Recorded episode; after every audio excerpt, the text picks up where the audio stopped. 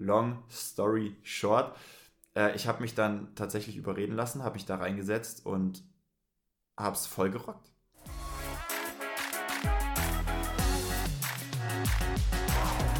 Herzlich willkommen und schön, dass du da bist zu der ersten Folge meines Podcasts.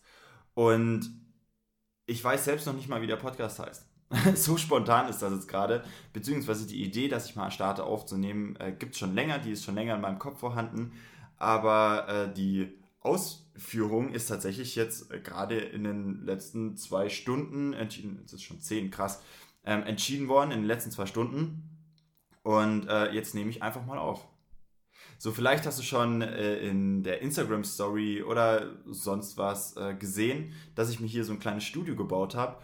Und das nutze ich jetzt einfach mal aus. Ich bin mir noch nicht sicher, ob es der richtige Hintergrund ist, ob es irgendwie äh, cool ist. Äh, ich werde wahrscheinlich auch nicht immer hier unten extra hier runter gehen, um aufzunehmen. Aber fürs erste Mal fand ich es einfach cool, weil ich auch ein bisschen stolz auf das Studio bin. Und jetzt möchte ich dir erstmal erklären, warum ich das Ganze mache. Hat einen Grund.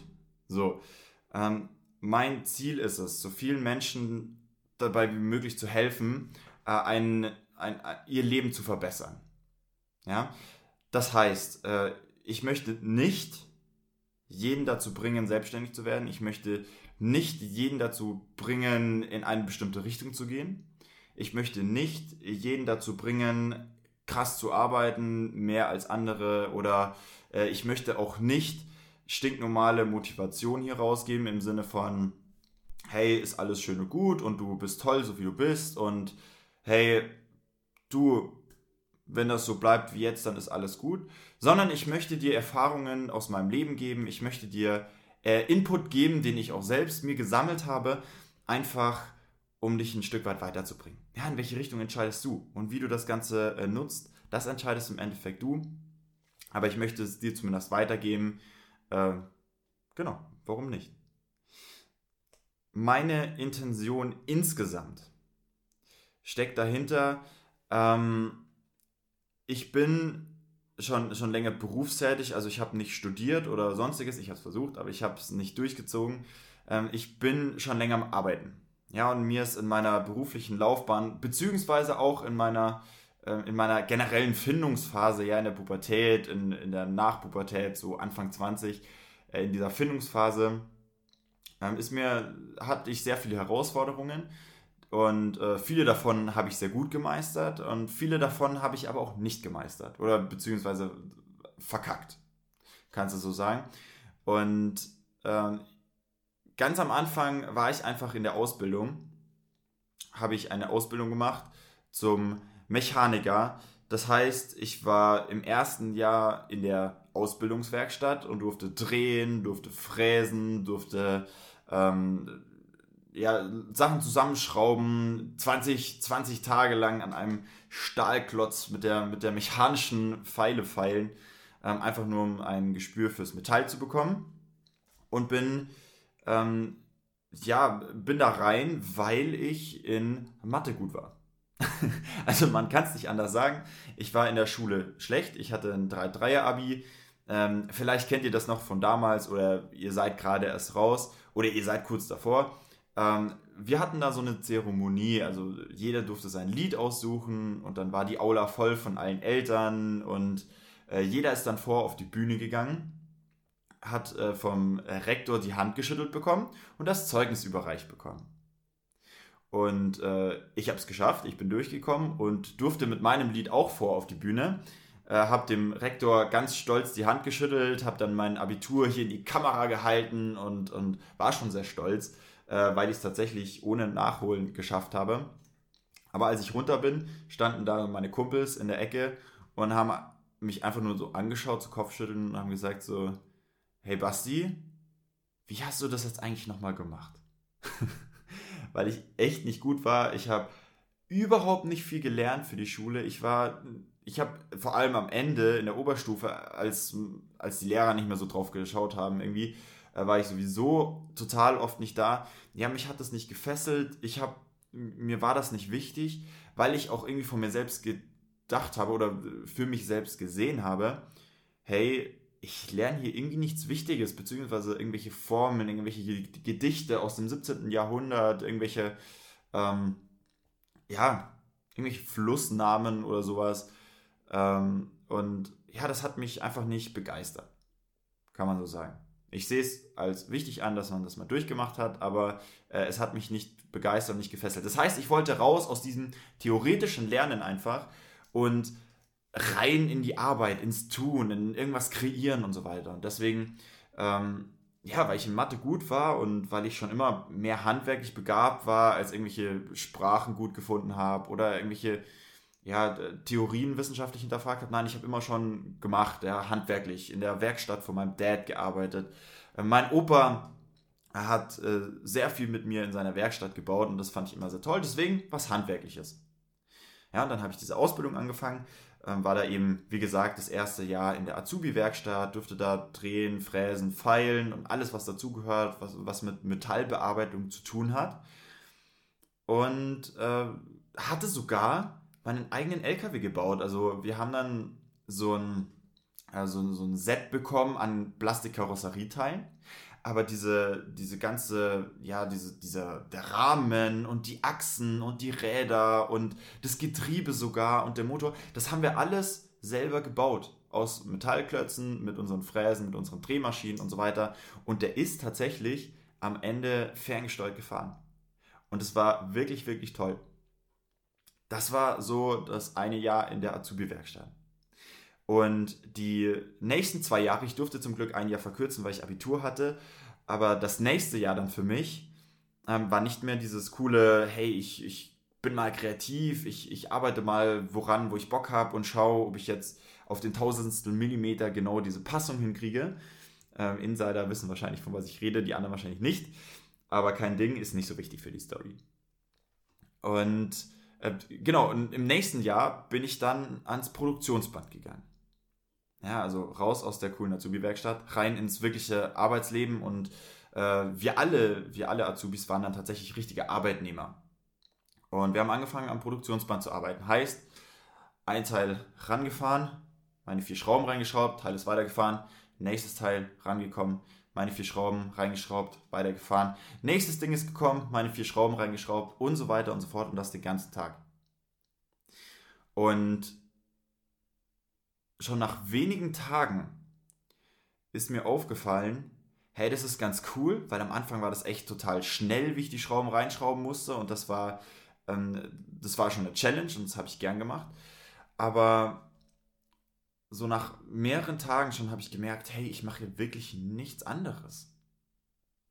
Ja, ihr müsst euch vorstellen, ihr seid da auch nicht, äh, du bist da auch nicht draußen im Wald irgendwie und, und hast hier tolle Natur um dich rum oder sowas, sondern du bist in so einer großen grauen Halle und äh, überall rattern Maschinen, überall wird irgendwas gefräst und äh, überall, ja, ein, ein, so ein öliger Geruch liegt in der Luft und das ist voll krass. Du hast dann mal in die Ferne geschaut und dann war deine ganze Sicht vernebelt, weil so viel Öl in der Luft war. Ja, du hast richtig schummrig gesehen. Am Anfang dachte ich mir, echt, fuck, brauche ich jetzt eine Brille oder was?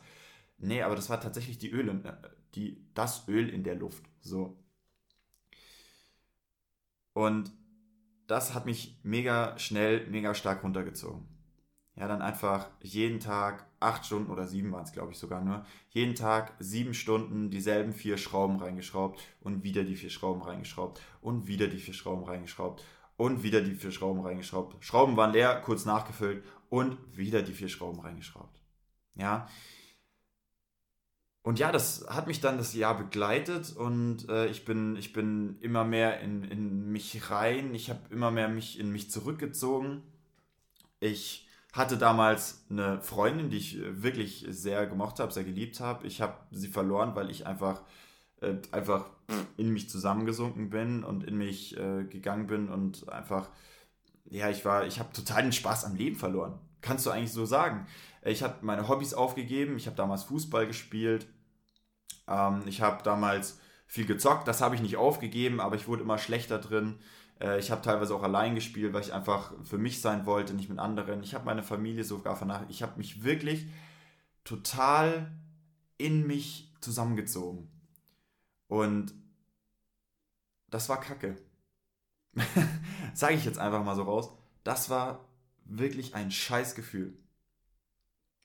Und da habe ich so ein bisschen realisiert, hey, was kann eigentlich passieren oder was passiert eigentlich mit dir, wenn dir dein Job nicht taugt oder wenn generell, wenn irgendwas in deinem Leben nicht passt, ja, wenn deine, wenn es in der Beziehung nicht passt, dann ist das genauso scheiße, dann zieht es dich genauso runter. Wenn du ähm, körperlich nicht fit, wenn du krank bist, dann zieht es dich genauso runter.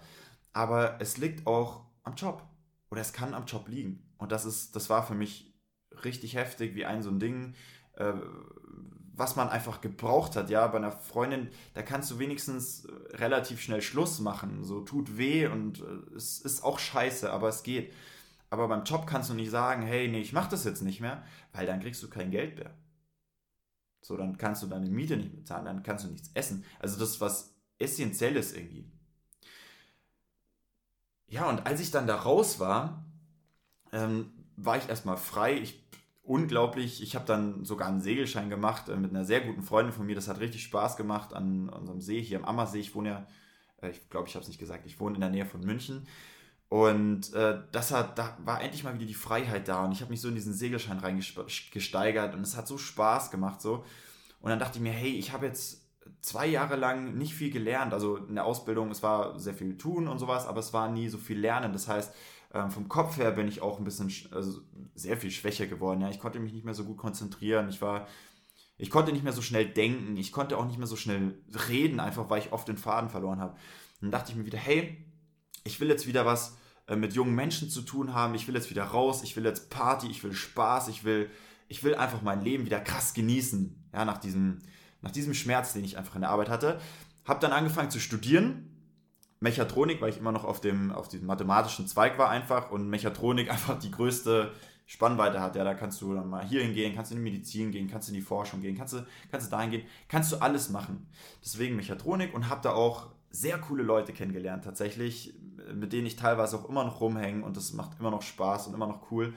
Ähm, Ding ist, ich habe das angefangen, hatte alles, was ich wollte. Ich habe wieder gelernt, ich habe neues Wissen, habe ich auch am Anfang voll reingesteigert und ähm, aber schon nach zwei Monaten war es wieder weg, diese Euphorie. Ja, und dann kann ich mich noch genau an diese Szene erinnern. Äh, es war Winter, es war Dezember, also Oktober, Anfang, Anfang Oktober hat es, glaube ich, angefangen und im Dezember äh, gab es Glühwein, logischerweise. Und ich saß dann mit, meinem, mit meinen Kumpeln in der Vorlesung, in der Übung. Und der, wir hatten unsere Becher da stehen, unsere Glühweinbecher, und der Dozent hat vorne irgendwas an der Tafel geschrieben. Und dann hatte ich so hier den heißen Becher in der Hand, habe mir mal wieder einen Sip genommen, habe gemerkt, wie immer mehr mein Kopf irgendwie vernebelt wurde und habe davor geschaut und konnte mich logischerweise nicht mehr konzentrieren. Und habe diese Formel immer weitergehen sehen und immer weitergehen sehen. Und, und irgendwann war die Tafel aus, ja. Und das war nicht so eine kleine Tafel mit Aufklapp, sondern es war so eine riesig große, die man so in einem Stück hoch und runter sliden äh, musste. Und irgendwann war die Tafel aus und hat einfach auf der anderen Seite wieder angefangen und weitergeschrieben. Und dann dachte ich mir wieder so, hey, ich sitze hier in der Uni, wollte eigentlich was fürs Leben lernen, wollte endlich mal was Sinnvolles machen. Und dann schreibt er mir eine Formel, ich weiß nicht, wie lang die Tafel hat, bestimmt an die drei Meter, schreibt er mir eine drei Meter Formel hin und fängt dann sogar wieder an der, in der nächsten Zeile an, weil ihm diese drei Meter nicht gereicht haben. Und ich verstehe das, für den einen oder anderen mag das äh, sinnvoll sein und ich verstehe tatsächlich auch den Reiz dahinter. Den hatte ich auch am Anfang und den habe ich teilweise auch immer noch, wenn wieder mathematische Probleme auf mich zukommen. Ja, ich habe ja nicht umsonst den mathematischen Zweig am Anfang gewählt, aber ich habe mich da wieder so drin nicht gesehen. Ich habe mich dann so ein bisschen auch durch den Alkohol äh, in der dritten Perspektive gesehen, mich da so da sitzen und einfach, ich war da falsch. Vielleicht kennst du das Gefühl. Ich war da einfach falsch. so. Und dann äh, nach diesem Ding bin ich nach Hause gekommen und dachte mir erstmal so, hey, ich hatte jetzt das Machen, ja, in der Ausbildung. Ich habe getan, ich habe gearbeitet. Und äh, das habe ich gemerkt, taugt mir nicht. Ich hatte jetzt wieder das Lernen, ich hatte den Spaß. Wir waren total oft feiern, hey, erst die Woche, jeden Tag im Club. Eine ganze Woche lang. Und ich glaube, wir waren nur jeden zweiten Tag, aber es ist trotzdem krass ähm, weil wir als Studenten natürlich nicht nur ein bisschen was, sondern richtig reingebechert haben. Und, äh, und jetzt hatte ich endlich dieses, diesen Lifestyle und dieses endlich mal wieder lernen, was in die Birne reinballern. Und äh, jetzt fühle ich mich wieder so unnütz und fehl am Platz. was ist denn los? Und ja, ich habe dann angefangen, ziemlich viel über mich nachzudenken und so weiter. Und äh, dann ist mir irgendwann gekommen, beziehungsweise nein, es hat angefangen mit der HOKO. Das war eine Berufsinfomesse aus der, aus der Uni. Das heißt, äh, die haben organisiert, dass viele Leute reinkommen, da, äh, dass viele Firmen auch reinkommen, ihre Stände kriegen und dass die Studenten sich einfach informieren können. Und ich habe da einfach mal mitorganisiert, weil in den Studiengängen war ich sowieso nicht mehr so richtig aktiv. Und dann habe ich einfach gemacht, ja, mache ich das einfach mal. Und dann war ich da drin. Und dann war das tatsächlich so, wir haben in der Früh, wir haben am, oh, ich weiß die Wochentage nicht mehr, aber wir haben, glaube ich, Donnerstag oder Freitag in der Früh gestartet. Um sechs oder um halb sechs sogar war Treffpunkt. Wir haben durchgearbeitet bis 22 Uhr. Dann musste ich noch heimfahren, hat wieder eineinhalb Stunden gedauert. Ähm, dann war am nächsten Tag wieder Treffpunkt um halb sechs. Und dann war am Abend die Feier, die dann bis um vier oder fünf Uhr morgens ging. Und in der Nacht davor, vor dem ersten Tag, habe ich echt wenig geschlafen und ich habe trotzdem durchgepowert, aber nicht, weil ich mich dazu gezwungen habe oder weil ich mir einen Kaffee nach dem anderen reingekippt habe, sondern weil ich da so aufgegangen bin, ja, weil ich da so, ich hatte so Bock, das zu organisieren, bin von mir aus zu den Leuten hin, habe Verbesserungsvorschläge gebracht, habe mit denen gequatscht, hey, das könnten wir doch so machen und ähm, weiß nicht, wenn es Probleme gab, habe ich einfach von mir aus gesagt, so, das kannte ich noch nicht mal wirklich, hey, ich löse das jetzt, obwohl ich nicht mal wusste, wie das geht, weil ich noch nie irgendwas organisiert habe so richtig. Ich habe einfach gesagt, hey, ich mache das jetzt. Und das war, diese zwei Tage waren Bombe, die waren besser als, das, als die ganze Studienzeit zusammen, obwohl sie ja erstmal so ein, so ein Hype war für mich. Voll krass. Und da ist mir gekommen, hey, Festivals äh, sind geil. Oder beziehungsweise Events sind geil. Ja, und ich hatte das große Glück, äh, dass der Vater meiner Ex-Freundin auch Events äh, gemanagt hat und äh, da waren wir ab und zu mal dabei und ich habe so ein bisschen im Hintergrund mitbekommen, was er gemacht hat. Und ich fand das immer mega spannend und habe jetzt gemerkt, hey, auf Events, hey, das läuft ja voll, das ist ja voll krass. So, ich habe mich dann auch von allein aus in der Fachschaft angemeldet und wollte da unbedingt was tun. Die Fachschaft hat nichts gemacht, aber äh, sei mal dahingestellt. Und dann habe ich mir gedacht, hey, probierst du doch mal ähm, Eventmanagement aus einfach mal reinschnuppern. Also ich habe davor schon andere Jobs gemacht, ich war im Getränkemarkt, ich war mal hier und da, ich, ich habe das und das gemacht. Ähm, und haben mir dann aber gesagt, und da war ich das erste Mal wieder so richtig, hey, das könnte wirklich was sein. Eigentlich genauso wie bei der Ausbildung beim Studium, habe gesagt, hey, ich gehe ins Eventmanagement. Habe dann mich bei, äh, in der, bei, bei Stellenportalen äh, beworben und habe eigentlich erstmal nur die erste, die erste Bewerbung genommen und die hieß einfach Event Support und dann dachte ich mir, ja, das wird schon was mit Events zu tun haben, bin dahin war beim Infoabend, war total nice, war dann in der Schulung, also wir, wir wurden da erstmal als Servicekräfte, als Kellner ausgebildet, war total nice und habe dann da angefangen zu arbeiten. Zum ersten Monat auf zwei Events, im zweiten Monat auf fünf Events und im dritten auf einmal fast jeden Tag. Weil es mir so Spaß gemacht hat, weil ich, weil ich so krass dabei war, weil ich das so gefühlt habe, einfach auf, auf, diesen Events zu sein, selbst was zu organisieren, die eigene Verantwortung zu haben, mich um diese Gäste zu kümmern und am Ende, dass die am Ende mir Trinkgeld gegeben haben, weil in der Eventgastro ist es nun mal so, dass du nur Trinkgeld gibst, wenn du den Gästen auch äh, einen geilen Abend beschert hast. Also im Sinne von, du hast ihnen genügend Getränke gebracht und so weiter und so fort. Ähm, das habt ihr jetzt gedacht. Und es war krass und ich habe mich so reingesteigert, ich habe dann auch angefangen, unserer Niederlassungsleiterin damals ähm, E-Mails zu schicken, von wegen, hey, das war nicht, nicht so cool und sowas. Und äh, lass mal das so und so machen. Und ich würde mich auch bereit erklären, das so zu machen. Ich war dann erster, erster wirklicher Teamleiter da drin. Und genau, dann hatte ich tatsächlich ein bisschen Glück, beziehungsweise ich erzähle einfach mal die Geschichte. Ähm, es war so, ich saß am Klavier zu Hause und auf einmal klingelt das Telefon. Ja, es war irgendwie, weiß nicht, 11 Uhr oder so oder 10 Uhr morgens. Und äh, es klingelt das Telefon. Und dann äh, ist mein Chef dran, also der oberste Chef, mit dem ich noch nie wirklich gequatscht habe. Und er sagt dann so, hey, du bist der Basti aus München von Camillo, oder? Und ich so, äh, ja, hallo. Und was kann ich denn tun für Sie? So richtig höflich. Und dann hat er gesagt, ja, hey, wir haben da ein Problem in München bei einem Event. Das ist auch unser stärkster Kunde. Und wir haben das nicht mehr im Griff. Und ich habe äh, von der Niederlassungsleiterin äh, schon gehört, dass du gut bist und dass du dich gerne einsetzt. Und ähm, nimm dir jetzt bitte ein Taxi, äh, schreib dir die Kosten auf, die kriegst du von uns logischerweise wieder erstattet und fahr jetzt nach München und äh, mach bitte, dass dieses Event äh, wieder funktioniert und dass wir den Kunden nicht verlieren. Und dann saß ich so an meinem Klavier und dachte mir so, Alter, ich habe noch nie irgendwas geleitet auf einem Event. Also schon immer von mir aus so einzelne kleine Dinge, aber so richtig Eventleitung. Ähm, krass, mich hat noch niemand so wirklich krass um Hilfe gebeten, vor allem so was Wichtiges. Krass, es liegt jetzt auf meinen oder in meinen Händen, dass dieser Kunde bleibt. Und ja, krass, aber wir haben jetzt aufgelegt, ich mache das jetzt, oder? Hab mir ein Taxi gerufen, bin da hingefahren und es hat funktioniert.